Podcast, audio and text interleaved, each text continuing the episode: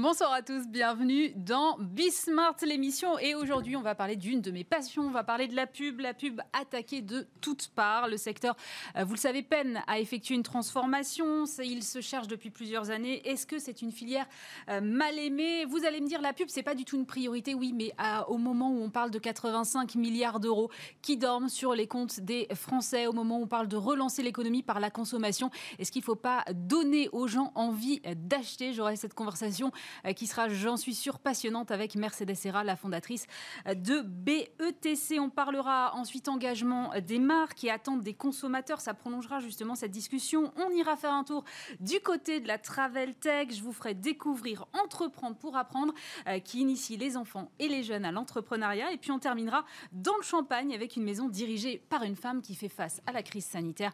Voilà un très riche programme. Bismarck l'émission, c'est parti. Et pour commencer cette émission, je suis en compagnie de Mercedes Serra. Bonjour. Bonjour. Vous êtes la cofondatrice de BETC, vous êtes la euh, présidente de la filiale de la communication.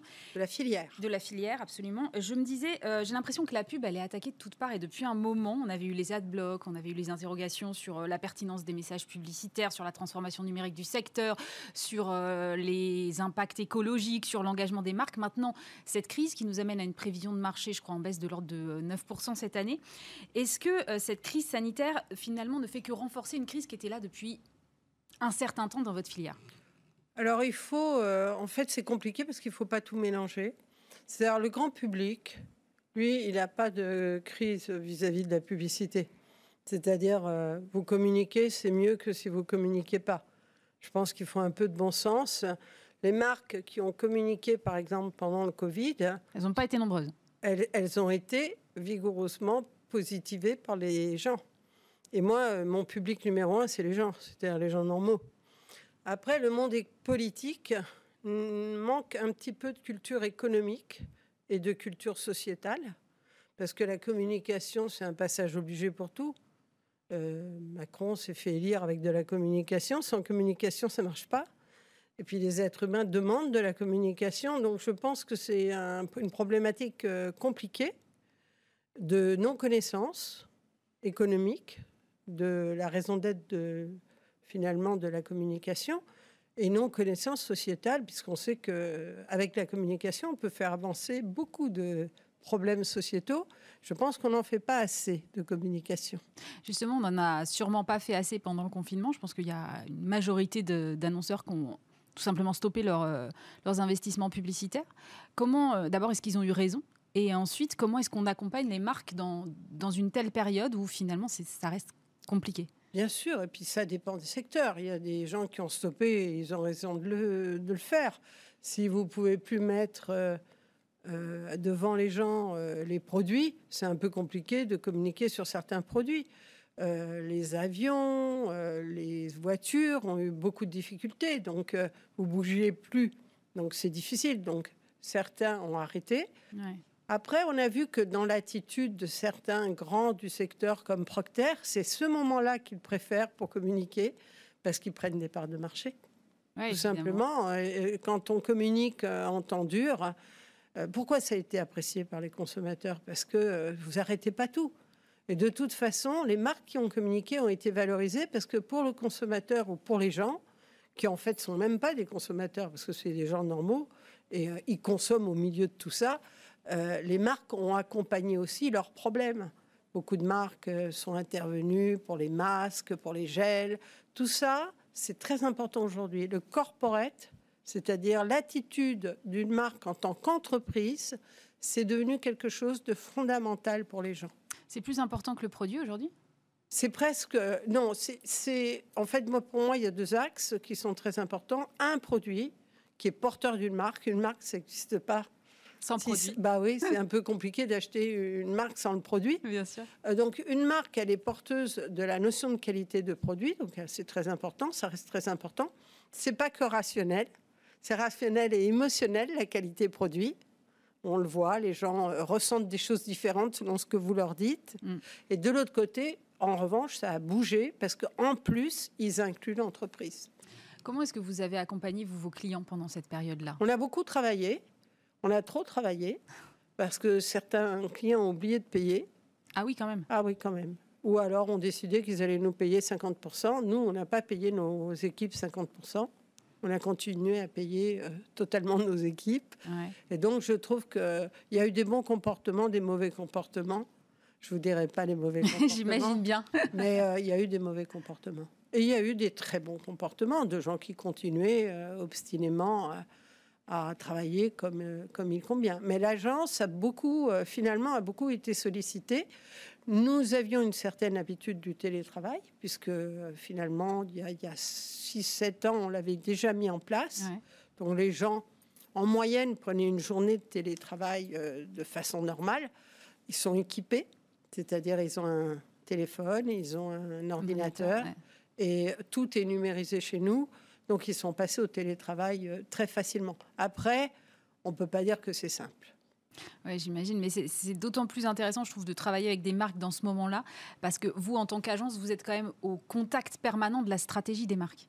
Absolument, mais d'ailleurs, nous, notre métier, euh, sans stratégie et sans des clients qui font des bonnes stratégies, ça va pas. Souvent, les, les, gens, les clients ne comprennent pas euh, ce rôle de la stratégie. C'est-à-dire que pour nous, euh, communiquer sans avoir rien à dire d'intéressant, ça ne marche pas et sans avoir rien à dire qui touche le public. Donc on a passé beaucoup de temps pendant cette période. On est des fous d'études, donc on a passé beaucoup de temps à comprendre ce qu'il y avait dans la tête des gens. On a fait beaucoup de réunions avec nos clients pour leur expliquer comment ils étaient avant le Covid, comment ils étaient pendant, comment ils étaient après. J'imagine que ça doit être intéressant de voir la, progression et les changements. Alors, on voit une progression, mais en fait, la, la vraie vérité, on fait ces études à travers le monde. Hein. Et euh, on, les fait régulièrement. Alors là, on les a fait un peu plus régulièrement que d'habitude. Mais en fait, tous les trois mois, on a des résultats d'études. Et ce qui est très, très, très marquant, c'est que quand même, les courants de fond, ils bougent pas. Les gens, c'est pas des girouettes. Donc, euh, ils bougent pas. C'est pas les tendances de la mode, le rouge, le vert, le jaune. Non, c'est des choses profondes qui peu à peu s'installent dans la tête des gens. Par exemple, le lien avec l'entreprise, c'est-à-dire le fait que derrière une marque, les gens disent Mais c'est quoi le comportement de l'entreprise? Ça fait une dizaine d'années que ça monte. Donc le Covid accentue un tout petit peu, mais ne le change pas. Est-ce que vous avez l'impression que votre filière a été assez soutenue? C'est vrai qu'il y a eu des, des, secteurs qui ont bénéficié de pas mal d'aides. Il y a eu à un moment une tentative de proposition de crédit d'impôt sur les investissements publicitaires. Ça a été rejeté. Vous en avez euh, l'impression parfois d'être un peu oublié? Non, on n'est pas oublié, on n'est pas compris. mais c'est encore pire peut-être. Peut et d'ailleurs, ce n'est pas tellement uniquement le problème de la filière de la communication. C'est parce que dans la filière de la communication, j'ai les médias, j'ai mmh, euh, bien sûr, j'ai euh, les gens qui achètent l'espace, les gens qui font la communication, les gens du digital. Tous ces gens-là, ils sont pas totalement. On n'a on n'a pas été soutenus. Mais nous, notre métier, il est très étrange. C'est un métier de levier. Donc, quand on n'est pas soutenu, c'est pas nous qui sommes pas soutenus, c'est tout toute l'économie qui n'est pas soutenue. Lorsqu'on a demandé un crédit d'impôt, c'était pas un crédit d'impôt pour nous, c'était pour les marques, pour qu'elles communiquent. Parce que quand on a ces problèmes que l'on a aujourd'hui, j'entendais Daniel Cohen, qui est toujours assez brillant et assez mm. pédagogue, raconter qu'il n'avait jamais vu une crise comme ça. Qu'en 68, lorsqu'on avait arrêté les usines et tout, on n'avait pas eu l'horreur de ces chiffres que nous avons aujourd'hui. Donc on en a pour deux ans pour se remettre. Donc quelle est la problématique de la France? C'est la reprise. D'ailleurs, euh, notre ministre euh, de l'économie a mis reprise dans son vocabulaire, dans son mm-hmm. titre. Ben pour qu'il y ait reprise, je le répète, il faut qu'il y ait communication. Et aujourd'hui, on a une angoisse de la surconsommation. Les, nos, nos, amis euh, parlementaires ont peur qu'on surconsomme en France pas le problème. Hein. On ne consomme de moins en moins, on, amasse de l'argent et c'est pas ça qui va régler nos affaires. Et justement, on a 85 milliards d'euros, je crois, qui dorment sur les comptes bah, bien euh, épargne. Mais on n'a pas. Euh, je veux dire, il y a des clichés, ce que j'appelle des clichés, c'est-à-dire regardons la réalité. Évidemment que la consommation, elle doit aller dans le bon sens et pas dans le mauvais sens. C'est une bonne idée, nous sommes tous d'accord. Mais n'empêche que consommer, c'est pas mal. Consommer, ça veut dire quoi? Ça veut dire aller au théâtre, aller au cinéma, ça veut dire euh, aimer et manger des choses bonnes, Ça veut dire avoir envie de bâtir des maisons, faire des projets, avoir envie d'aller visiter nos voisins. Ça, c'est mal. Donc il faut être extrêmement... Il euh, faut éviter tous ces magmas euh, compliqués où on dit un peu n'importe quoi. Nous, là, notre angoisse numéro un, en tant que citoyenne, mon angoisse numéro un, c'est le chômage. Ce sont les jeunes. Comment ça reprend? Comment la France, elle reste économiquement solide? Parce que je pense qu'elle représente encore un modèle de démocratie. Mm. Et je pense que si on veut continuer sur ces modèles-là, à les défendre, à défendre nos droits, notre croyance en la démocratie, il faut quand même qu'on soit un peu solide économiquement. Donc euh, voilà, donc moi j'ai besoin qu'on me parle avec des choses claires. Après, c'est très intéressant de faire évoluer. Je suis, moi, comme tout le monde, pour euh, sauver la planète. Après, moi, j'aimerais bien sauver aussi la planète humaine. Je ne peux pas imaginer qu'on soit euh, des écologistes sans penser à l'humain, au social, au fait que cette crise a accentué encore les inégalités, que cette crise, elle fait encore du mal à des jeunes de plus en plus sans emploi, et ça, pour moi, c'est extrêmement important. Et ça, c'est de l'écologie aussi. Vous parlez justement d'écologie. Il y a eu une proposition de loi qui a été euh, déposée, là, je crois que c'est cette semaine, et qui devrait arriver euh, euh, au Parlement en fin, de, mois, qui vise à évidemment, encore une fois, interdire progressivement à partir de 2022. Je dis encore une fois parce que je crois que c'est la deuxième fois. la publicité pour les voitures malucées, les produits d'électroménager les plus gourmands en électricité. Est-ce qu'il faut en passer par la loi ou, au final, faire confiance à la fois aux marques et aux consommateurs? Bah, je pense que parfois les lois font du bien, il n'y a pas de problème. Mais d'abord, il faut, commencer au départ, c'est-à-dire il faut comprendre qu'est-ce qui est malucé et qu'est-ce qui ne l'est pas. Il faut prévenir les gens, il faut qu'ils sachent de quoi il s'agit.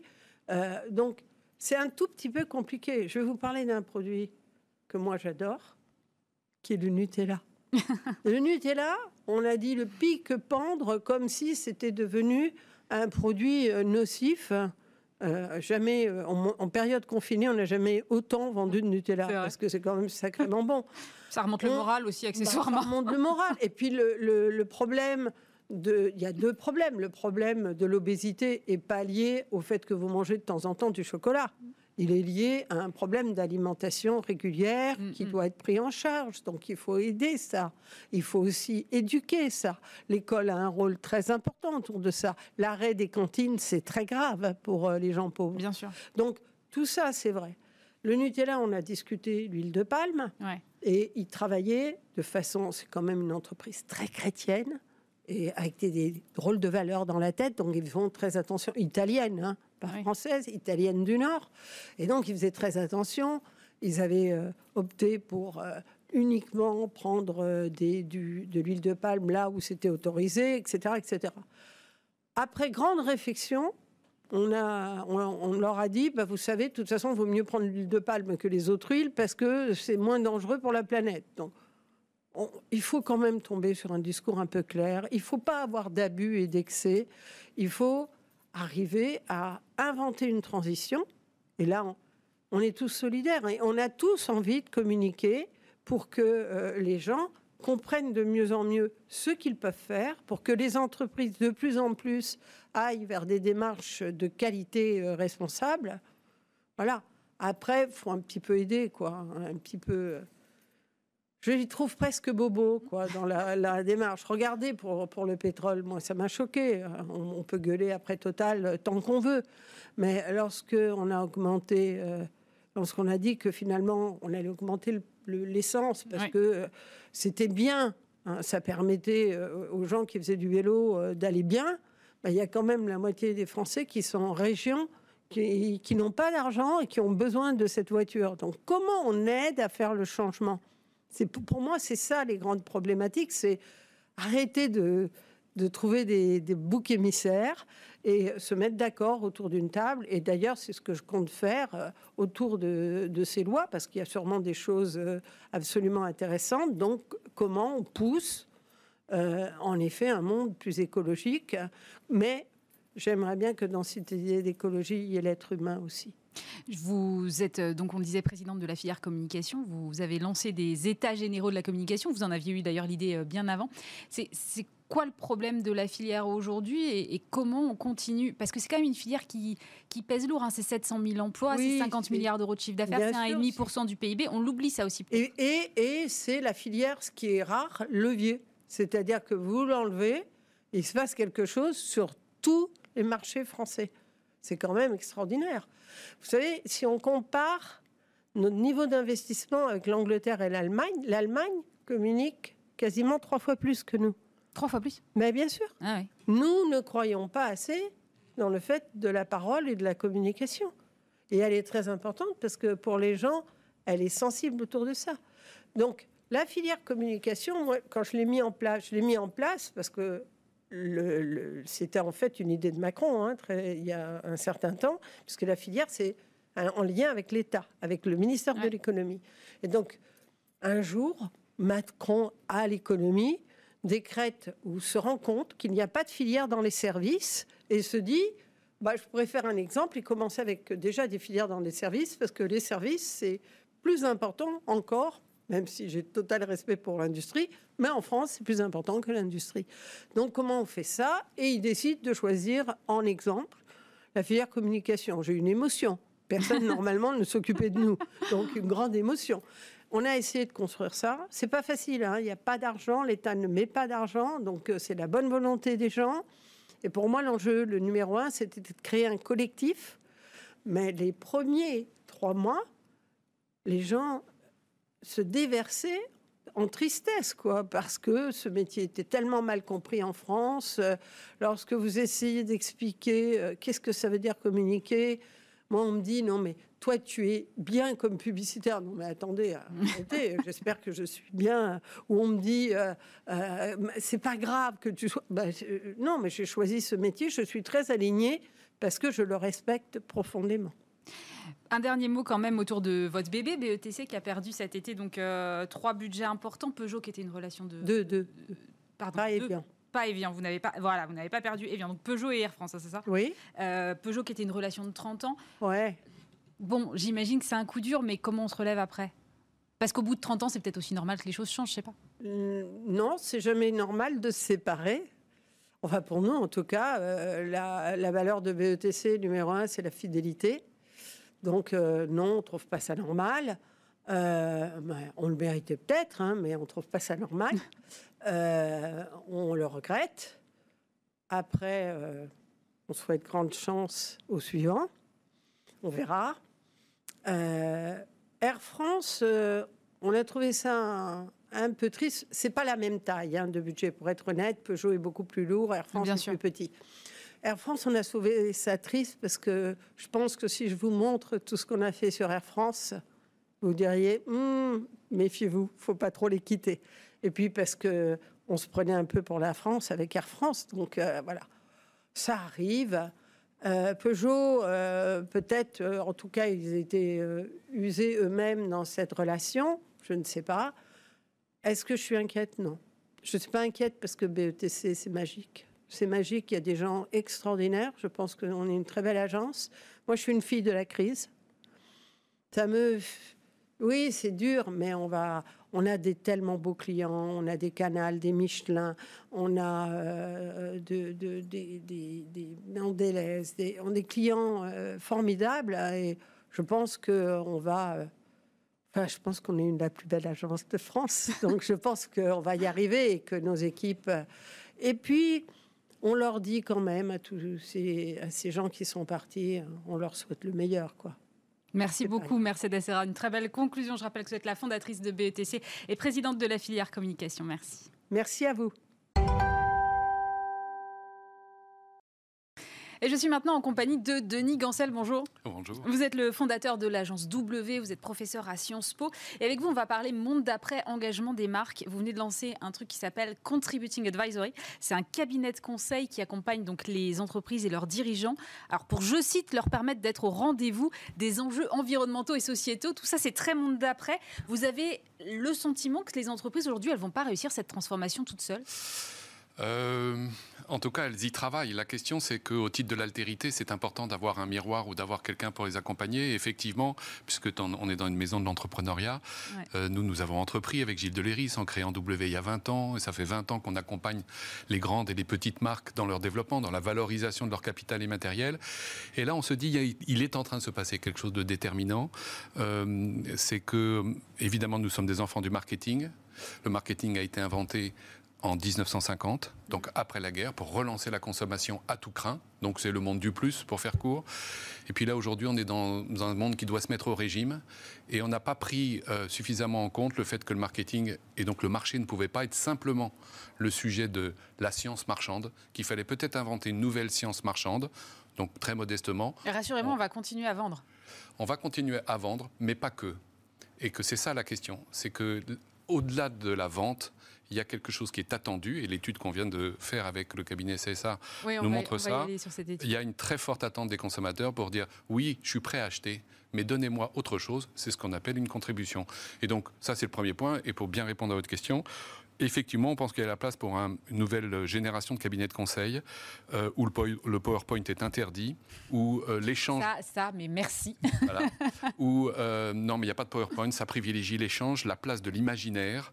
Donc le pack office n'est pas notre outil de travail. Notre outil de travail, c'est l'écoute de l'ADN des entreprises et donc d'arriver à les projeter dans un nouveau récit et au-delà de ça, d'aller un peu plus loin pour les accompagner dans l'évolution opérationnelle pour la mise à jour de leur business model. Vous vous êtes fait bousculer par des cabinets type euh, Boson Project? Oui, enfin, ils font partie des, concurrents, mais c'est bien la concurrence euh, crée l'émulation. Bon, on parlait de cette étude-là que vous venez de sortir avec l'Institut CSA. Moi, je trouve ça hyper intéressant. 56% des Français euh, trouvent que le consommateur est le premier acteur du changement de la société et un Français sur quatre cite des TPE, PME. Euh, moi, je trouve que c'est hyper intéressant parce que c'est vrai que quand on parle transformation des entreprises, on pense tout de suite aux grands groupes qui ont besoin de se transformer. Et si les Français citent plutôt les PME, ça veut dire que les PME, elles ont déjà fait le boulot? Oui, en tout cas, elles sont en train de le faire, mais plus exactement, elles sont en train d'être reconnues comme un facteur de changement. Ah, Moi, c'est ce que j'appelle le levier du changement. Euh, c'est ça la question qu'on a posée. C'est finalement comment on va changer, parce que tout le monde sait qu'on va changer, mais on ne sait pas comment.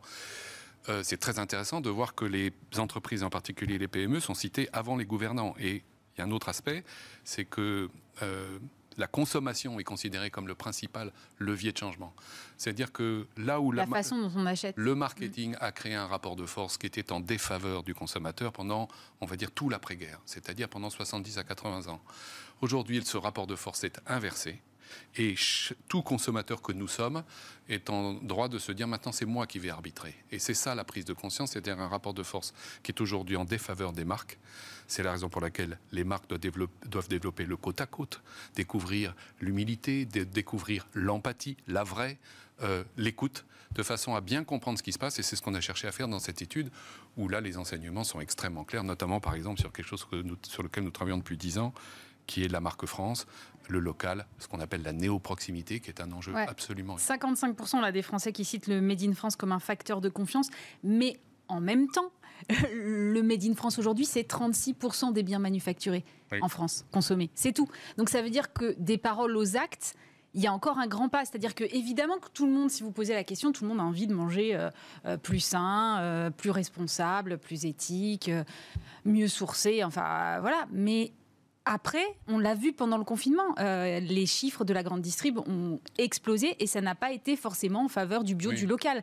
Donc il y a une espèce de dysynchronie, j'ai l'impression. Comment vous l'expliquez-vous? Parce qu'il se cache derrière ces chiffres deux enseignements. Le premier enseignement, c'est le retour de ce qu'on appelle donc la néo-proximité. La proximité n'est pas simplement la proximité géographique, ce que beaucoup de gens pensent avec la reconquête des territoires. Ouais. C'est pas ça qu'on a appris dans le confinement. C'est que la proximité n'est plus ou n'a pas été votre commerçant du coin de la rue. La proximité, ça a pu être euh, une plateforme qui est ouverte 7 jours sur 7, 24 heures sur 24 et qui vous a livré en moins de 48 heures. Et donc la proximité est aujourd'hui la néo-proximité, c'est-à-dire une attention, une relation, une conversation, et pas simplement une présence géographique. Donc ça, c'est pour tous les réseaux, tout le retail, qui doit réinventer tout simplement sa présence.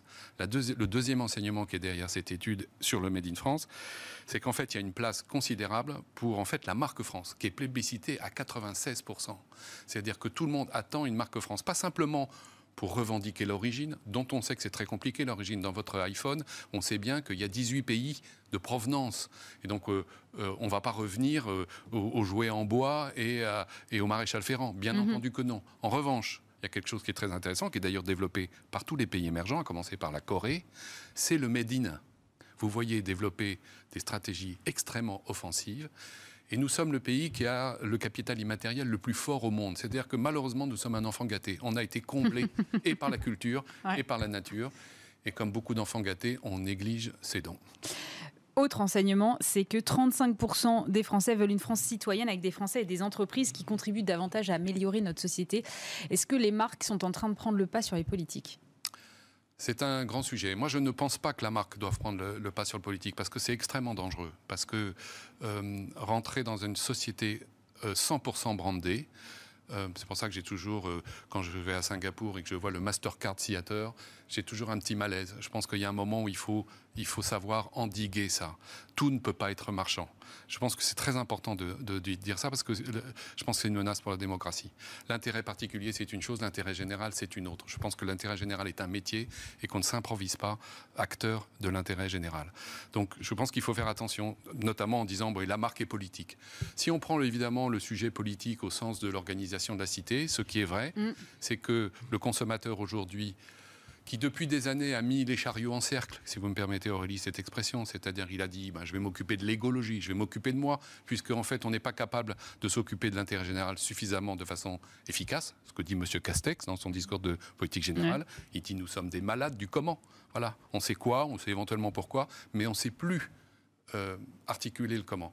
Eh bien, le consommateur aujourd'hui dit moi, je vais m'en occuper du comment, et je vais peut-être m'en occuper avec des gens qui en fait disposent d'un réseau efficace à travers le monde et qui l'ont prouvé. Ce sont toutes les grandes marques mondiales euh, qui sont capables de faire, de relever, vous le savez mieux que personne, des prouesses qui ont des reporting, qui ont une rigueur, qui ont des process.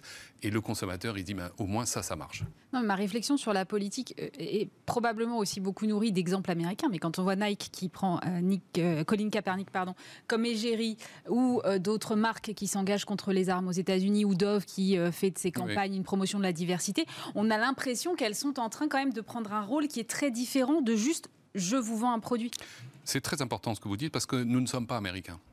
Et ce qui est possible aux États-Unis euh, ne sera pas possible en France. Et même aux États-Unis, ils en reviennent. Je vous donne l'exemple de la mésaventure de Microsoft à qui on a confié les high school américaines en disant vous avez, vous avez l'air de savoir animer un réseau, on va vous confier toutes mm. les high school américaines.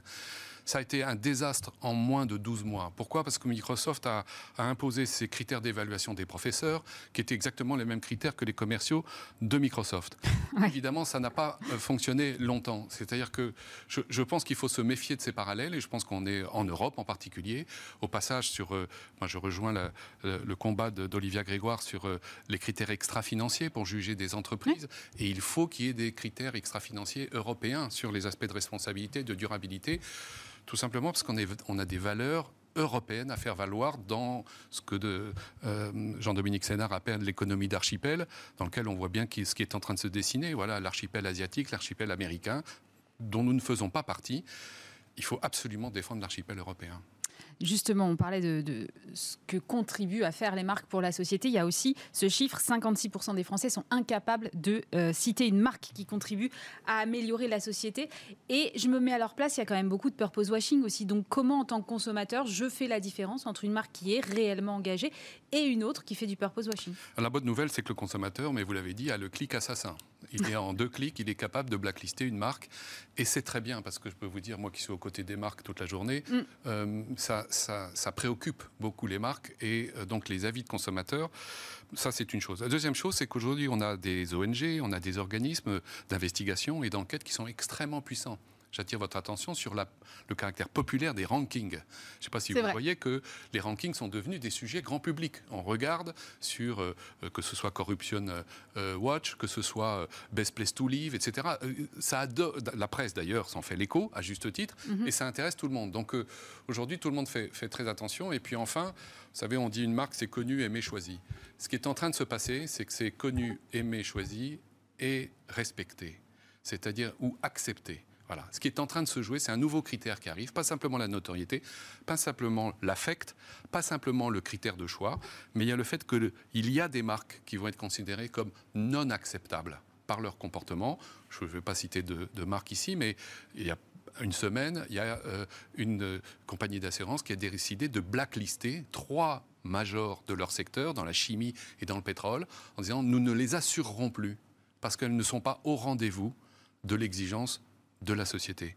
Est-ce qu'il faut s'en plaindre? Je ne crois pas. Vous avez lancé euh, Contributing Advisory juste avant le confinement, je crois. Est-ce que vous avez senti que euh, finalement cette période qu'on vient de traverser, qu'on est encore d'ailleurs en train de traverser, a accéléré ce processus de réflexion chez vos clients? Oui, considérablement, avec une, énorme ouverture à l'innovation. Ce qui nous plaisait, puisque nous, nous sommes une start-up, et donc on a innové en disant on arrête le pack office, on a changé les process.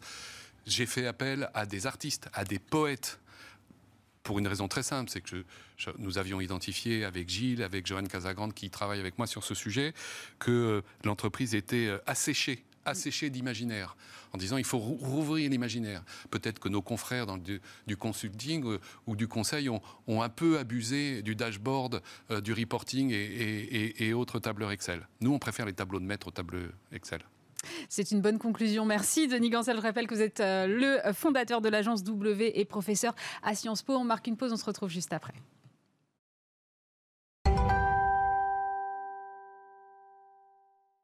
De retour dans Bismart l'émission, je suis maintenant en compagnie de Raphaël Zir. Bonjour. Bonjour. Vous êtes le président de Perfect Stay. Alors c'est une travel tech, vous figurez euh, au sein de l'indice French Tech 120.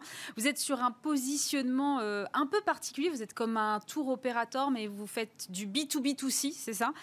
Comment est-ce que vous travaillez exactement? Quel est votre positionnement précis? Alors nous, euh, vous l'avez dit, on fabrique des voyages, mais on ne les vend pas en direct. On les vend grâce aux marques avec qui on travaille, c'est-à-dire euh, Air France, Emirates, Cdiscount, vente privée VP. Mm. Euh, on a fait ce choix pour aller plus vite, pour se développer rapidement et aussi pour ne pas être dépendant des, canaux d'acquisition. Alors notre métier c'est simple, hein, c'est de trouver les meilleurs deals pour les plus beaux voyages dans le monde et de les vendre aux clients et d'assurer le service client pour les marques, au nom des marques, hein, puisque si je prends l'exemple d'Air France, euh, notre produit s'appelle la collection Air France, donc ça a été co-créé avec Air France, mais totalement opéré par nous. Et donc on assure le service de A à Z de la négociation euh, jusqu'à vous en vacances ou euh, gérer euh, le service client s'il y, a besoin entre-temps, plus la technologie, plus le site, enfin on fait tout. Et on se développe grâce aux marques, et ce qui nous a permis d'ouvrir huit pays sur les 12 derniers mois pré-Covid, ce qui est techniquement impossible si c'est votre propre marque, puisque là, développer une marque, ça prend beaucoup de temps. quand on s'appelle Emirates et qu'on ouvre dans un pays, c'est plus facile que euh, de commencer from scratch. Ah, évidemment. Mais quand je vous entends parler, je vous entends dire les plus beaux voyages à travers le monde, je me dis, ouais, avec le Covid, c'est fini, quoi. Alors, euh, Comment ça s'est passé chez vous? Ouais, alors ça a été évidemment très compliqué, hein, comme, euh, comme pour beaucoup. Alors évidemment, nous, dans l'industrie du voyage, c'est encore plus impactant. Et d'autant plus nous, puisqu'on avait plutôt une caractéristique de hors France, euh, même si on vendait un peu de France, on était très majoritairement hors France. Donc, euh, avec ce qui s'est passé, évidemment, les gens se sont concentrés sur la France. Hein. C'est vrai que dans le tourisme, il y a eu, euh, il y a eu des gens qui en ont bénéficié. Hein. Les, hôtels sur le littoral en France ont finalement récupéré une mm. partie de leur saison parce que les gens, bah, ne sachant pas euh, comment pouvoir partir ou ne pouvant pas partir, finalement. Voire n'étant pas sûr de pouvoir rentrer, ce qui est aussi une autre problématique. Oui, euh, ça, ça a été une problématique qu'on a dû gérer au début du Covid, puisque nous, il fallait rapatrier nos clients, évidemment. Donc, on a rapatrié euh, un grand nombre de clients du monde entier. Et, voilà, donc en, fait, c'est compliqué parce qu'effectivement, on ne sait pas où on va. Donc, nous, évidemment, on est agile, on est une start-up, hein, on, est dans notre quatrième année de business. Donc, on, a réinventé le modèle en termes de, de destination. On inclut la France maintenant. Euh, et on relance. Mais ce que je veux dire par là, c'est qu'effectivement, ça n'a pas été euh, un moment facile et il n'est pas fini, puisque la réalité, c'est qu'on ne sait pas finalement euh, quand est-ce que ça, va évoluer et comment ça va évoluer. Justement, alors pendant ce confinement, vous avez fait quoi? Vous avez fermé totalement le service? Alors nous, on a pris un parti pris assez fort dès le début, qui a un peu surpris pas mal de gens, mais avec le recul, je pense qu'on a fait le bon choix, c'est de dire bah, finalement, euh, vu comment ça s'engage, il vaut mieux qu'on se concentre sur le service client euh, et la technologie en développement. Ça sert à rien d'ouvrir un magasin si vous n'avez pas de clients qui vont rentrer dans le magasin ou très peu, ou si ce que vous allez vendre va devoir être remboursé le lendemain.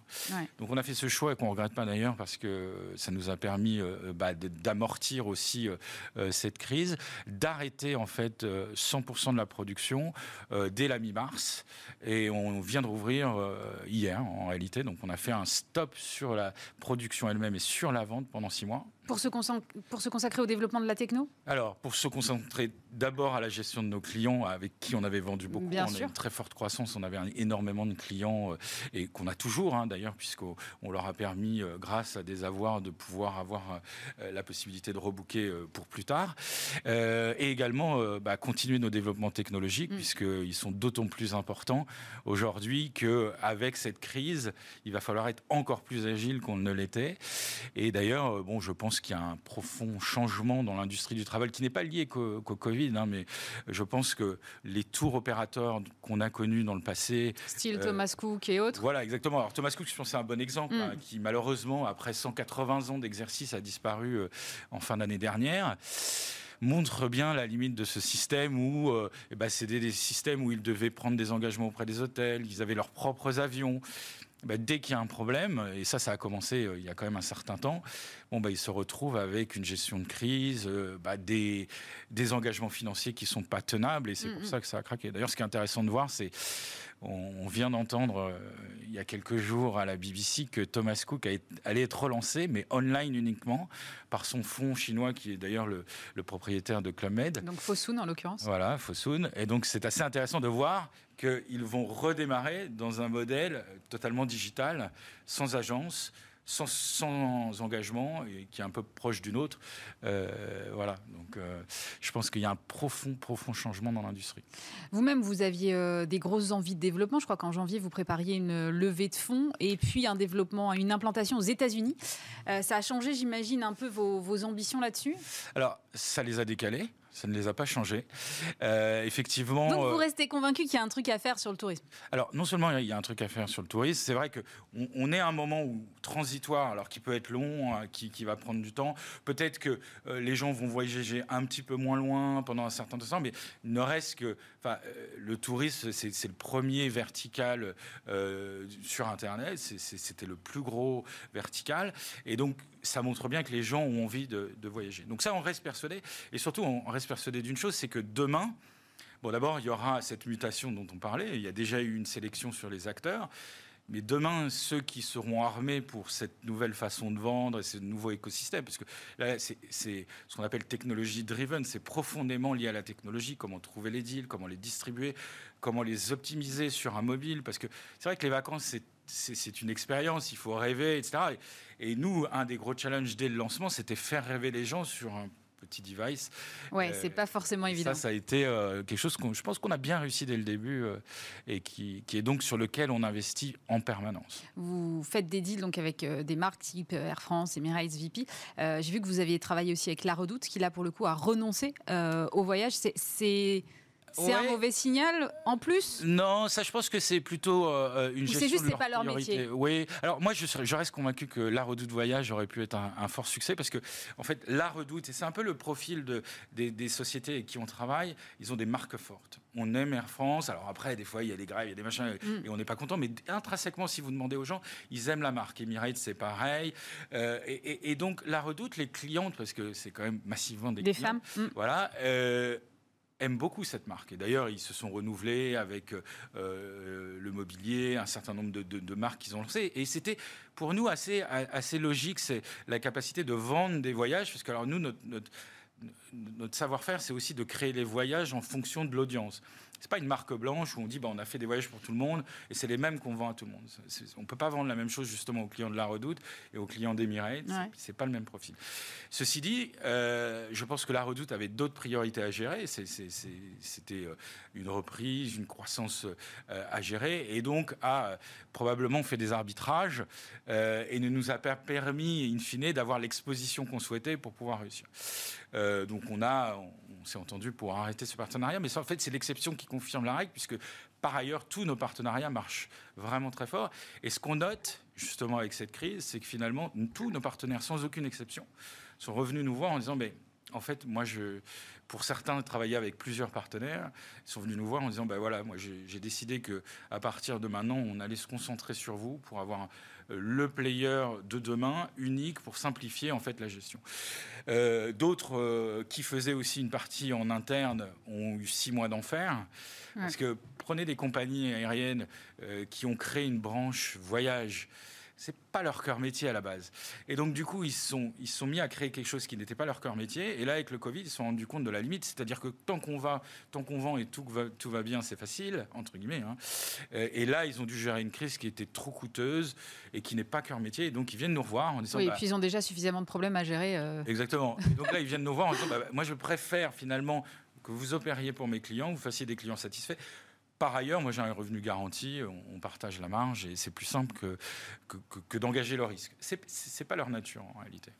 Merci beaucoup Raphaël Zir. Je rappelle que vous êtes donc le président de Perfect Stay. Merci.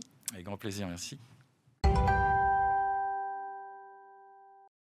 Et je suis maintenant en compagnie d'Adeline Mongruet. Bonjour. Bonjour. Vous êtes la directrice nationale d'Entreprendre pour apprendre, une fédération d'associations autour des mini-entreprises que j'ai découvert, mais alors complètement par hasard. C'est quoi d'abord une mini-entreprise? Alors une mini-entreprise, c'est un programme pédagogique qui est développé ou à l'école ou dans les structures d'insertion. Mmh. et pendant lesquels un groupe de jeunes va pendant une année complète euh, créer intégralement une mini-entreprise euh, en partant vraiment de zéro. Donc le groupe de jeunes va être euh, amené à trouver une idée, faire un brainstorming, collecter des fonds via des avances remboursables, faire une étude de marché, créer un produit, puis le commercialiser à la fin de, de l'année scolaire. Mais c'est complètement génial, mais ça existe depuis combien de temps? Alors, euh, les premières initiatives de mini-entreprises, elles remontent aux années 60 ah dans différents territoires en France. Après, c'était vraiment des projets qui étaient portés euh, et par des professeurs et par des dirigeants, parce qu'il y a une spécificité forte sur la mini-entreprise, c'est qu'elle est menée en lien avec le monde économique. Donc en fait, aujourd'hui, on a un agrément avec l'éducation nationale qui nous permet d'intervenir sur le temps scolaire, sur l'initiative de professeurs. Et on fait venir des mentors qui viennent du monde de l'entreprise et qui accompagnent les jeunes dans leurs projets. C'est quoi C'est des chefs d'entreprise qui viennent parler à des bouts de choux quel âge? Alors, euh, nous, on a différents programmes pédagogiques qui vont de 9 à 25 ans. Le programme ah dont je vous parle, qui dure sur une année et qui permet de toucher 30 000 jeunes sur les 43 000 qu'on accompagne, euh, il est dispensé pour les 13-25 ans. 43 000 jeunes accompagnés Oui, tout à fait. Mais c'est gigantesque, mais pourquoi on n'entend pas plus souvent parler de vous? Mais alors, moi, je voudrais savoir, qu'est-ce que vous faites avec des petits bouts de chou de 9 ans? Comment vous leur donnez le goût de l'entrepreneuriat? Alors, au-delà du goût de l'entrepreneuriat, nous, ce qu'on promeut, c'est vraiment l'esprit d'entreprendre. On a choisi très clairement un dispositif entrepreneurial parce qu'il permet de découvrir le monde de l'entreprise, le monde économique, les différents métiers. Mais ce qu'on veut vraiment montrer aux jeunes, c'est que dans ce projet, qu'ils font de manière collective, hein, c'est l'enseignant qui choisit de, les emmener, euh, ils ont leur place dans un projet collectif dans lequel on part d'une feuille blanche et on va jusqu'à une réalisation concrète. Ça leur permet de développer des compétences très très fortes. Et donc on est plutôt sur un développement de l'esprit d'entreprendre et de leur montrer qu'ils sont capables de faire, d'être acteurs, qu'ils ont des potentiels à développer. Et donc euh, ça via euh, cette simulation entrepreneuriale et en plus, ça doit être quelque chose d'hyper concret, ça sort la tête des cahiers et ça fait voir autre chose, non? Exactement. Alors l'idée, c'est que ce soit complémentaire des enseignements traditionnels. C'est pour ça qu'on a un agrément de l'éducation nationale. On n'est pas en opposition avec non, non, bien sûr. que les jeunes apprennent. Au contraire, on est en complémentarité. Ils vont pouvoir voir à quoi ça sert les maths, à quoi ça sert le français, l'économie, etc. Et donc euh, l'idée, c'est vraiment de rapprocher les mondes. On est très content de faire rentrer auprès des jeunes, que ce soit à l'école ou en structure d'insertion, puisqu'on fait aussi de la mini-entreprise dans les missions locales, les écoles de la deuxième chance, en milieu carcéral. Donc l'idée, c'est vraiment, quand un groupe de jeunes est dans une démarche d'apprentissage, on va essayer de donner une complémentarité à ces apprentissages. Et donc quand les professeurs rencontrent aussi des gens qui viennent du monde de l'entreprise, ou bien des dirigeants des territoires, puisqu'on intervient dans la France entière, ou des, salariés hein, qui viennent également euh, mentorer, ça permet de rendre tout ça très concret. Et surtout, ce qui est très important, c'est que l'adulte se met en position d'accompagnant et que les jeunes sont complètement moteurs du programme. C'est vraiment eux qui créent de A à Z. souvent, c'est vrai qu'on entend beaucoup ça en France. Finalement, les jeunes, quand ils arrivent sur le marché du travail, ils n'ont aucune connaissance du monde de l'entreprise. Je trouve que cette initiative, enfin, c'est pas que ça devrait être obligatoire, mais, mais, mais pas loin. Euh, est-ce que vous avez justement des cas concrets de choses à me raconter, euh, de projets comme ça qui ont été mis en place? Qu'est-ce qu'ils font? Alors, ils font des choses très variées. Ça dépend. Euh, on voit souvent que ça émane d'un quotidien des jeunes. Donc, on a par exemple énormément de projets à destination des seniors. Je pense que c'est un sujet dont ils entendent beaucoup parler en famille.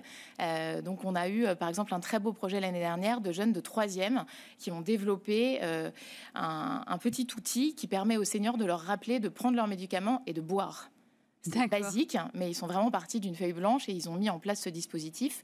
Euh, on a des publics éloignés de l'emploi qui avaient créé une, euh, une application euh, qui servait à trouver à la fin d'une soirée quelqu'un qui était en capacité de conduire et de ramener des gens quand bien même ils ne les auraient pas connus. D'accord. Avec un système de repérage dans un... De géolocalisation. Exactement. D'accord. Et ensuite des projets, il y a beaucoup de projets à forte euh, dimension développement durable. Les jeunes sont naturellement très orientés euh, vers l'écologie, l'environnement, tout ce qui est recyclage, vers le vieillissement de la population. Euh, on voit vraiment leurs enjeux du quotidien qui, qui se déploient dans les projets de, de Ils ont une vraie conscience en fait. Exactement. Pour eux, en fait, c'est très naturel. Hein. C'est ça qui est intéressant, c'est que si on laisse le potentiel des jeunes s'exprimer, et c'est tout l'enjeu de ce dispositif, c'est de se dire Aujourd'hui, un jeune, il apprend, il s'oriente, il travaille. Et s'il rate une des étapes, c'est un peu compliqué.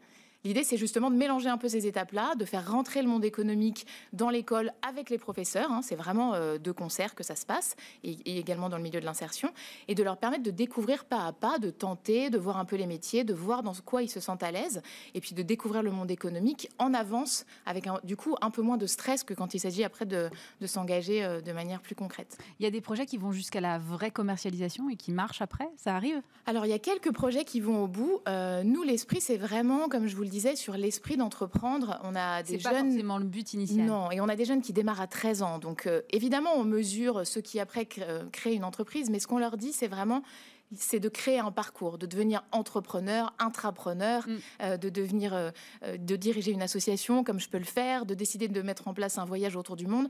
Dès qu'on fait quelque chose, on l'entreprend. Et c'est ça qu'on essaye de leur dire. C'est vraiment euh, mettez en place un projet. Alors oui, on a euh, une appli par exemple pour euh, trouver le bon vin avec le bon menu quand on rentre dans un magasin qui a été mis en place et qui, et qui se poursuit. on a différentes choses qui, qui, qui, qui se suivent après. Et c'est un de nos enjeux, c'est de développer l'après mini-entreprise avec le réseau des alumni Entreprendre pour apprendre, pour pouvoir continuer à faire vivre cette communauté. Et justement, comment vous l'accompagnez alors après? Alors, nous, euh, quand il s'agit de créer l'entreprise, on va plutôt les, diriger vers des incubateurs, mmh. euh, puisqu'encore une fois, je le dis, nos outils, euh, alors ils vont, ils vont vraiment mettre en place très concrètement une création d'entreprise. Hein. Ils vont savoir faire un petit business plan, faire une étude de marché. C'est génial. Hein. Ils vont, donc je vous le disais, émettre des actions remboursables, rembourser ensuite les gens une fois qu'ils auront dégagé du résultat. Il y a une partie du résultat qu'ils reversent à une association d'intérêt général. Ça nous permet de leur expliquer le principe de l'impôt, mais c'est eux qui décident à qui ils vont verser une partie de ce qu'ils ont de ce qu'ils ont obtenu. Euh, et ensuite, sur le suivi, quand il s'agit de la création, on envoie vers d'autres acteurs.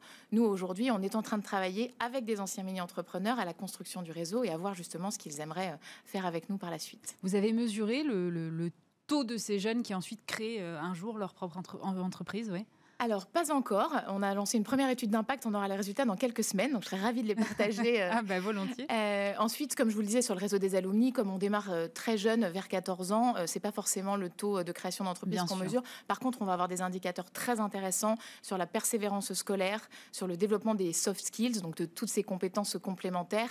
Est-ce qu'on a moins peur d'aller vers le marché du travail une fois qu'on a fait une mini-entreprise? Est-ce qu'on est plus à l'aise pour, pour parler en public? Est-ce qu'on arrive mieux à travailler en groupe? Est-ce qu'on est se sent plus plus en confiance euh, dans son parcours social et professionnel. Ce sont des résultats qu'on aura J'imagine que la réponse va être globalement oui à toutes vos questions. Alors, euh, c'est tout l'intérêt de l'étude, hein. c'est vraiment de mesurer l'impact chez des jeunes qui font la mini-entreprise et chez des jeunes qui ne la font pas. Mais, euh, en effet, quand on a la chance de, participer à des programmes, en fin d'année, on réunit tous ces jeunes lors d'événements euh, sur les territoires et lors d'événements nationaux. Et, c'est vrai que ça dégage une énergie et qui nous transmettent tout ce que ça leur a appris. Et c'est vraiment très fort. Et ça, ça ne se passe que grâce à l'engagement des encadrants et des mentors. On parle là beaucoup des jeunes, mais l'idée de proposer euh, aux professeurs, aux conseillers en insertion, à tous ces gens qui, euh, qui encadrent les jeunes, des méthodes complémentaires et de faire venir des acteurs économiques qui les aident, parce que c'est aussi compliqué quand on est un acteur de l'éducation de devoir parler de tous les métiers de l'entreprise. c'est quelque chose, on ne peut pas savoir tout faire. Et donc l'idée, c'est aussi vraiment de faire euh, travailler un peu en symbiose tous ces gens au service des jeunes qui d'un coup sont décisionnaires et s'appuient sur les adultes plutôt que les adultes leur descendent de l'information. Et, et c'est vraiment grâce à un réseau très très fort d'encadrants, de bénévoles, et puis un réseau de permanent Entreprendre pour apprendre que le, projet euh, se déploie euh, euh, à cette vitesse. Merci beaucoup Adeline Mongruet. Je rappelle que vous êtes directrice nationale d'Entreprendre pour apprendre. Merci.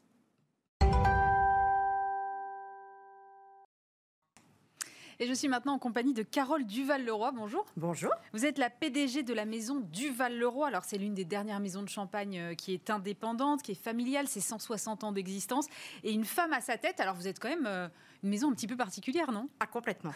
Une femme à sa tête, 40% de, de, femmes dans l'entreprise, une chef de cave femme. Voilà, on a tout, tout pour plaire parce que maintenant on surfe et ce sont les femmes qui, qui prennent le pouvoir, dirons-nous. Donc vous étiez précurseur en fait? Je pense, oui. Mais en 91, j'étais vraiment toute seule, toute seule. Toute seule, toute seule. Toute seule, toute seule. Il n'y avait personne, il n'y avait pas de, de, de femme PDG. Euh, à notre niveau, il n'y en a toujours pas. Mais par contre, il y a quand même beaucoup chez les gros vignerons des femmes qui prennent le, euh, des postes de, même de, de, chef de cave ou de, euh, qui reprennent l'entreprise. C'est atypique parce que c'est quand même un milieu qui est essentiellement masculin encore, euh, encore aujourd'hui. Ça change quoi de travailler avec autant de femmes? Ben, Ça change un petit peu la vision de l'entreprise. De C'est-à-dire que nous, nous élaborons des vins en toute légèreté. Euh, nous sommes au cœur de, de la Côte des Blancs et des Chardonnays. Donc, ce qui dit euh, Chardonnay dit euh, de la dentelle, de la souplesse et tout. Donc, c'est un petit côté fluide et, et dirons-nous, ben, féminin on peut le dire comme ça. Alors, on vient de sortir là des vendanges, je crois que c'est terminé. Comment ça s'est passé dans, dans, ce contexte Covid Parce qu'il devait y avoir quand même des mesures particulières. J'imagine que ça n'a pas été simple à organiser. C'était très compliqué à organiser. Notre directeur vignoble m'a dit qu'il avait passé 30% de son temps rien qu'à ça. Euh, pour vous donner quelques chiffres, euh, nous, ça nous a coûté à peu près 100 000 euros. De surcoût? De surcoût. C'est-à-dire, alors vous allez me dire, pas 100 000 euros de masque, non. Mais c'est toute l'organisation, c'est la main-d'œuvre. Il en a fallu plus parce qu'il faut euh, espacer, espacer les... les, équipes. Euh, euh, c'est plus de location de, de, bus pour les emmener dans les vignes. Enfin, tout ça fait que, mis bout à bout, voilà, c'est un, un, un, vrai surcoût.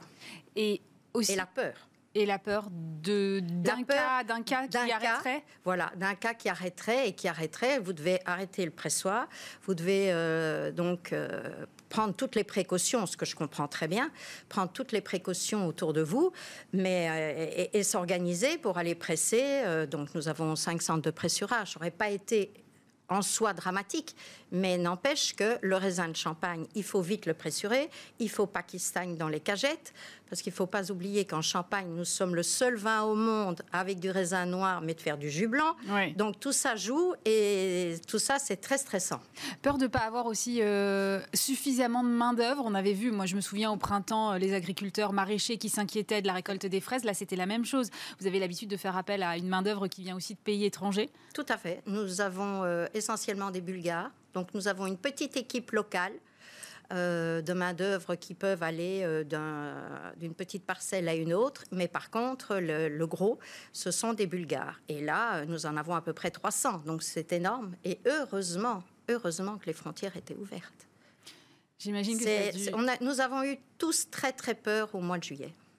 Bon, maintenant, c'est vrai que vous n'êtes pas pour autant sorti d'affaires, même si ces vendanges se sont, de ce que j'entends, euh, plutôt bien passées. Vous êtes sur un marché qui se porte euh, assez mal, avec une baisse des ventes, je crois, de l'ordre de 20% au niveau mondial. C'est une perte de chiffre d'affaires d'environ 1,7 milliard d'euros pour le secteur euh, du champagne dans sa globalité. C'est vrai que la crise sanitaire a entraîné la fermeture des restaurants, donc moins de, j'imagine, moins de consommation. C'est comme ça que ça s'explique?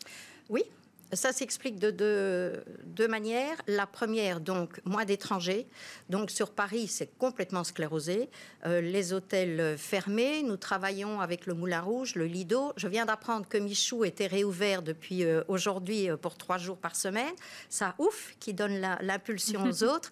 Mais nous, ce sont tous des clients. Et puis, euh, et puis voilà, c'est fermé. Il n'y a, a, pas de champagne. Nous travaillons beaucoup aussi avec les compagnies aériennes. Donc, c'est des vols reportés. C'est des vols supprimés. Euh, donc tout ça mis bout à bout, c'est très compliqué. Et puis ça vient après aussi euh, euh, tout ce qui s'était passé avec euh, le Brexit qui avait ralenti la consommation en Grande-Bretagne, les menaces aussi de taxation sur les produits français, notamment le vin et le champagne aux États-Unis. Donc j'imagine que toute cette séquence-là, finalement, ça fait une somme qui est assez lourde à porter. Voilà, tout ça. Parce que s'il y avait un problème, on a eu les gilets jaunes, on a eu tous ces problèmes-là. J'espère que ça ne va pas recommencer demain. Euh, parce que nous, c'était pareil. Du jour au lendemain, on n'a plus rien vendu euh, à Paris. La crise des gilets jaunes, avec les restaurants qui fermaient, les touristes qui ne venaient plus. bon.